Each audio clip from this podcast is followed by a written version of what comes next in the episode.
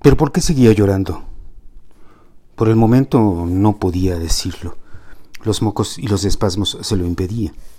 Vicky esperó pacientemente a que Mary se descongestionara, se acabara la coca y al fin tuviera la posibilidad de hablar.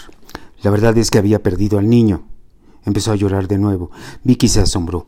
Por un momento pensó que el aborto había sido provocado por ella, pero se dio cuenta de que no, que Mari de la nada había empezado a sangrar y que al acudir al hospital de Le habían dicho que aunque en efecto estaba embarazada, el producto no se había logrado. Era una bola de células que se habían organizado, desorganizado, sin ton son, como un tumor, lo que era más o menos común en las madres primerizas. Después de dos días de espera y aún con el riesgo de infección, a Mari le fue practicado un legrado. Unas horas después había sido dado de alta y ahora está, estaba ahí, en la nueva casota de Vicky, llorando y tomando petróleo negro del imperialismo. Vicky le dijo que no se preocupara, que finalmente eran buenas noticias y que lo importante era que ella estaba bien. Mary lloró de nuevo. Esta vez era un llanto infinitamente triste. Es que yo quería tenerlo, Vicky. Quería a mi bebé. Vicky se hizo de aún más paciencia y habló de la voluntad de Dios, de que no hay mal que por bien no venga, y que ahora la morenita de San Martín Tilcajete, tierra de los famosos alebrijes, estaría muy bien en casa de los Pérez con todas las comodidades. Es más, ¿por qué no iban a ver el cuarto de servicio? Vicky todavía no lo tenía completamente acondicionado, pero Mari usaría la cama que tenía Kate en la calle Oro. Lo mejor, por lo pronto, dispuso Vicky, era que Mari se acostara a descansar. Todo iba a estar mejor ahora que los Pérez eran millonarios. Todo iba a estar bien. Shh, tranquila. Los designios de Dios son misteriosos. El sol se empezaba a ocultar y una luz amarilla, gris y naranja se colaba por las ventanas de las recámaras de Kate y Aurelia. Ambas daban al jardín de sus respectivas casas, al oeste. El sol hacía un efecto como de explosión detrás del edificio del Teatro Insurgentes cuando llegaron Pepe y los compadres Arcadio y Lucy Benavides. La Homer se detuvo frente a la casa, dando acelerones. Lucy iba en el asiento delantero haciendo el amor con la vestidura y Arcadio salió de la camioneta para correr a ver a Vicky, no sin antes admirar la casa, ¿qué digo casa? La mansión de sus compadres. La puerta estaba abierta y Arcadio, Lucy y Pepe entraron. Pepe se paralizó como estatua de bronce. En la sala estaban Vicky y Hernán, platicando muy a gusto. Ambos bebían algo color ámbar y, y Vicky se reía carcajadas. Pepe, que se había pasado diez minutos limpiando su semen de la vestidura del Hummer, hirvió. Su cabeza era una olla express, sus rodillas flaqueaban, mientras que sus manos se apretaban y los nudillos se blanqueaban. Pepe estrujó los dientes hasta emitir un rechinido como de puerta mal lubricada. Imaginó que le aplastaba la cabeza a Hernán con la portezuela de la Homer. Arcadio rompió el momento sonriendo y mostrando sus incrustaciones dentales doradas y medio oxidadas. ¡Comadre!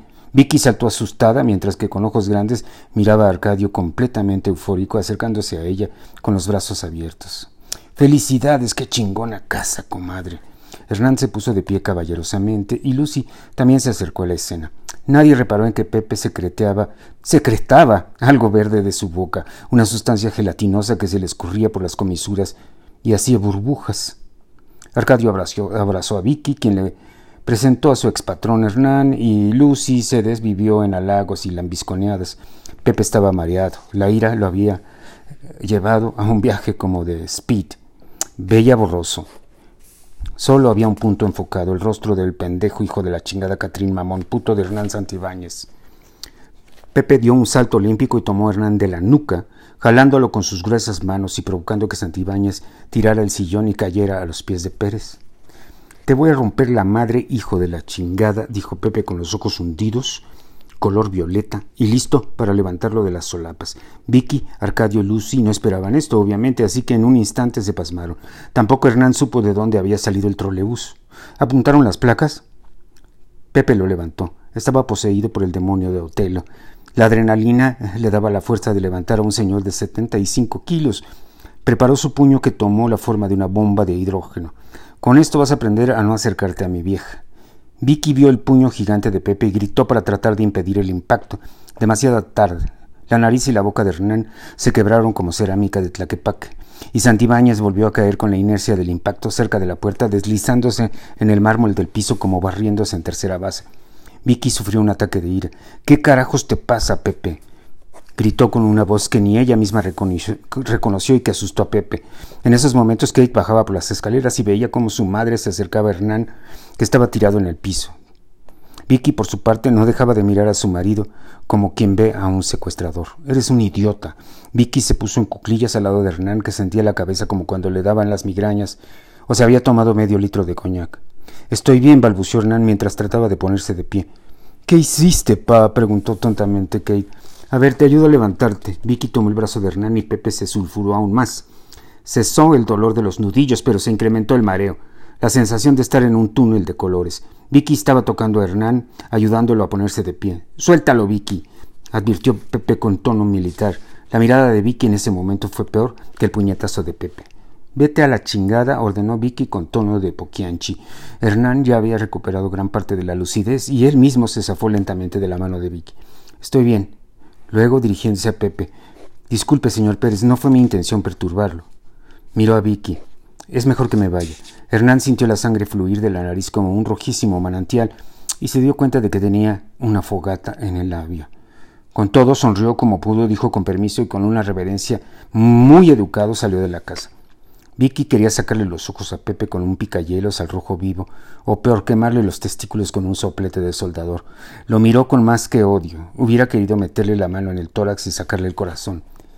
Nunca te voy a perdonar lo que acabas de hacer, sentenció con un tono más bien grave y rasposo. Vicky subió a recámaras a toda velocidad. Pues yo tampoco te voy a perdonar, gritó Pepe dando patadas de ahogado. Yo no hice nada, cabrón, gritó desde arriba la mujer agitadísima. ¿A poco piensas que mi mamá y Hernán andan, pa? No pienso, Kate. Estoy seguro. Estás loco, diagnosticó Kate, subiéndose a recámaras detrás de su acongojada madre. Pepe no sabía qué hacer, así que Arcadio se acercó a él, palmeándolo. Olvídalo, compadre. Te propongo una cosa, vamos por unas botellitas de coñac y hay que ponernos hasta las chanclas. ¿Qué te parece? Pepe no contestó. La voz de Vicky diciéndole que nunca lo perdonaría rebotaba de un lado a otro dentro de su enorme cráneo, como juego de video de los ochenta.